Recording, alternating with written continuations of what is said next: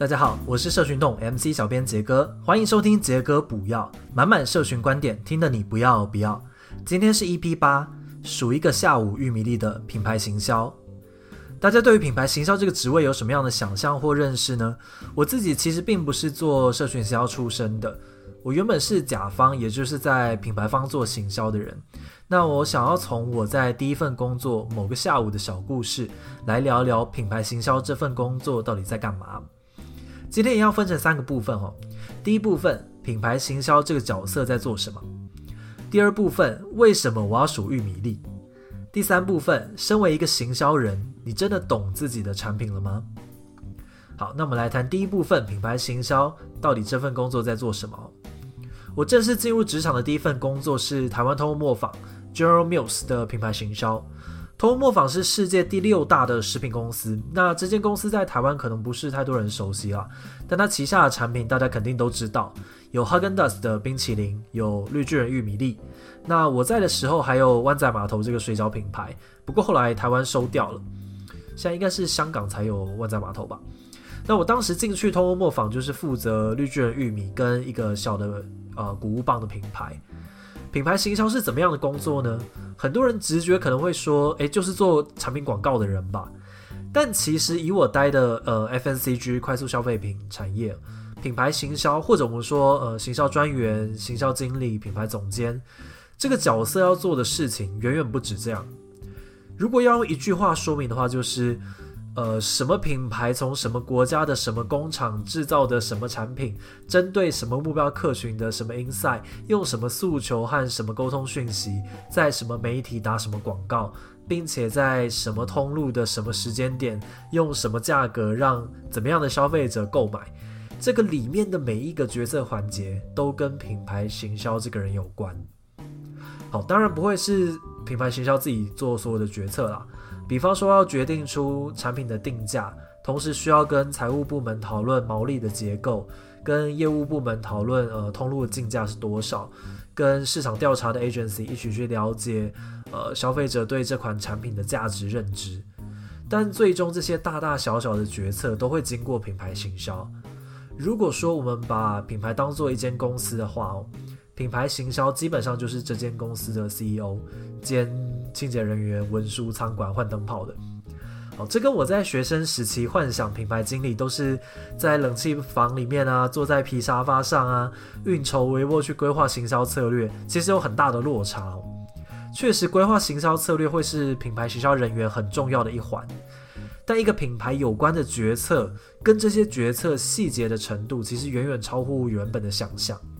小到这个产品的条码是几号，包装上面用的颜色是用四色印刷还是用特别色印刷，这些其实都是由品牌行销来做决定的。好，所以不要觉得行销只有那些呃充满创意、光鲜亮丽、被大众看到的部分，也不是只有看着数据、做着分析、画出高大上策略蓝图的部分。一个品牌的成功背后，需要大量的脚踏实地的执行力。并且真实的去感受、去理解你的产品、你的消费者。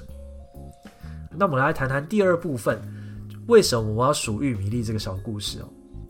绿巨人玉米当时有一个写在包装上的行销诉求：一罐绿巨人玉米粒里面有三根玉米的量哦，这是为了让消费者觉得绿巨人的玉米罐头是很充实的，不会像洋芋片一样一打开里面有一半都是空气。小小一罐玉米罐头里面有三根玉米，其实也蛮让人有一个深刻的印象。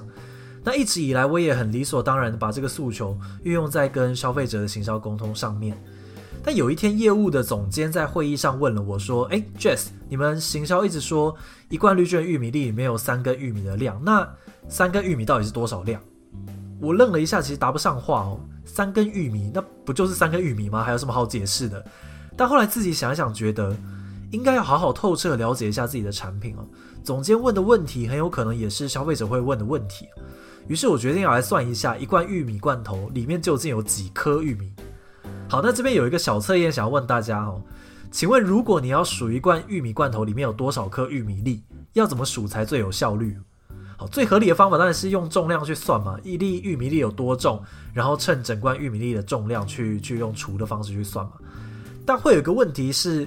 玉米粒的含水跟不含水的重量差距太大了，所以如果你要用估算的方式，会有因为一开始定义一颗玉米粒有多重，让最后推算出来的数量会有很大的差异。好，所以比较好的方法其实还是真的去直接算多少颗。讲到这个，我其实就觉得有点骄傲哈。如果你们想到比我好的算法，请就一定要留言跟我分享。我用的方法是先印几张十乘十的表格哦，所以每张纸上就会有一百格嘛。我再把整罐的玉米倒在表格上面，在每一个格子上面放一颗玉米哦，这样很快就可以算出。好了，其实说很快，我还是算了一整个下午。总之，我得到的结论就是一罐玉米罐头里面有一千一百零六颗玉米粒。好，那下一个问题就会是一千一百零六颗玉米粒给消费者带来的意义到底是什么？好，我们需要把行销诉求从每罐里面有三个玉米改成每罐里面高达一千多颗玉米粒吗？好，答案是 no。为什么嘞？你们可以想一下哦，因为消费者对于玉米粒的颗数其实是没有概念的。这些会购买玉米罐头做菜的族群，通常也比较多会是在家做菜，会去菜市场买菜的妈妈们。绿巨人的目标客群可以理解做一道菜大概需要几根玉米，因为他们在菜市场买过嘛，但不会知道要用到几粒玉米粒。好，所以每罐里面有三根玉米，其实才是对的行销沟通的方向。好，这就要提到第三个部分。身为行销人，你真的懂自己的产品了吗？虽然上面我们讲的这个小插曲，大概除了让业务总监觉得，哎，Jess 真的是一个苦干实干的优秀青年之外，好像没有在行销沟通上带来任何实质的改变嘛。但其实这件事情默默影响我很久，直到现在我都还是记忆犹新。因为这件事让我深刻的思考了几个问题。身为一个行销人，我们真的了解我们的产品跟品牌了吗？当我们以为自己是全市场最懂自己产品的人时，我们有比真正的重度使用者更透彻理解这个产品了吗？我们真的知道消费者心里有什么问题，而我们真的知道答案了吗？于是我曾经为了要知道消费者逛超市买完绿巨人之后还会买什么产品，假日跑去大卖场站了一整天。我为了要知道为什么玉米用量最大的早餐店、拉面店，他们都不用绿巨人的玉米。所以我一家一家店去找老板聊天。我们曾经去西门町一家已经六十年的老冰店——杨记花生玉米冰，他们的招牌冰品就是把绿巨人玉米用在剉冰上面。我们一边吃着玉米剉冰，一边跟老板聊为什么使用绿巨人的玉米。你们如果去西门町，现在还可以看到杨记花生玉米冰的门口有贴着绿巨人的海报，那张海报就是我那个时候贴的，应该已经是六年前左右的事情了。我不是说这些事情可以取代数据，除了扎实的数据和市场调研、焦点访谈等等作为决策的基础之外，有时候身为一个行销人，不要有着自己是高高在上的决策者的幻觉，走出办公室，去路边观察实际的消费者，去卖场看看你的产品怎么被消费者拿起来，不要以一个行销人员的姿态去做访谈，而是用朋友的角色去跟他们聊聊他们怎么使用你的产品。你真的会感受到一些不一样的事情啊！行销毕竟是从人性出发，为人心服务的技术。如果在行销上遇到了瓶颈，我觉得不妨停下脚步，跟自己的消费者好好的聊一聊吧。最后整理一下今天的三个重点哦。第一，如果说我们把品牌当成一间公司的话，品牌行销基本上就是这间公司的 CEO，从最大到最小的决策都会跟品牌行销这个角色有关。第二，一个品牌的成功背后需要大量脚踏实地的执行力，并且真实的去感受、去理解你的产品、你的消费者。第三，品牌行销不要觉得自己是高高在上的决策者，而是要贴近你的真实消费者，实际的去理解他们。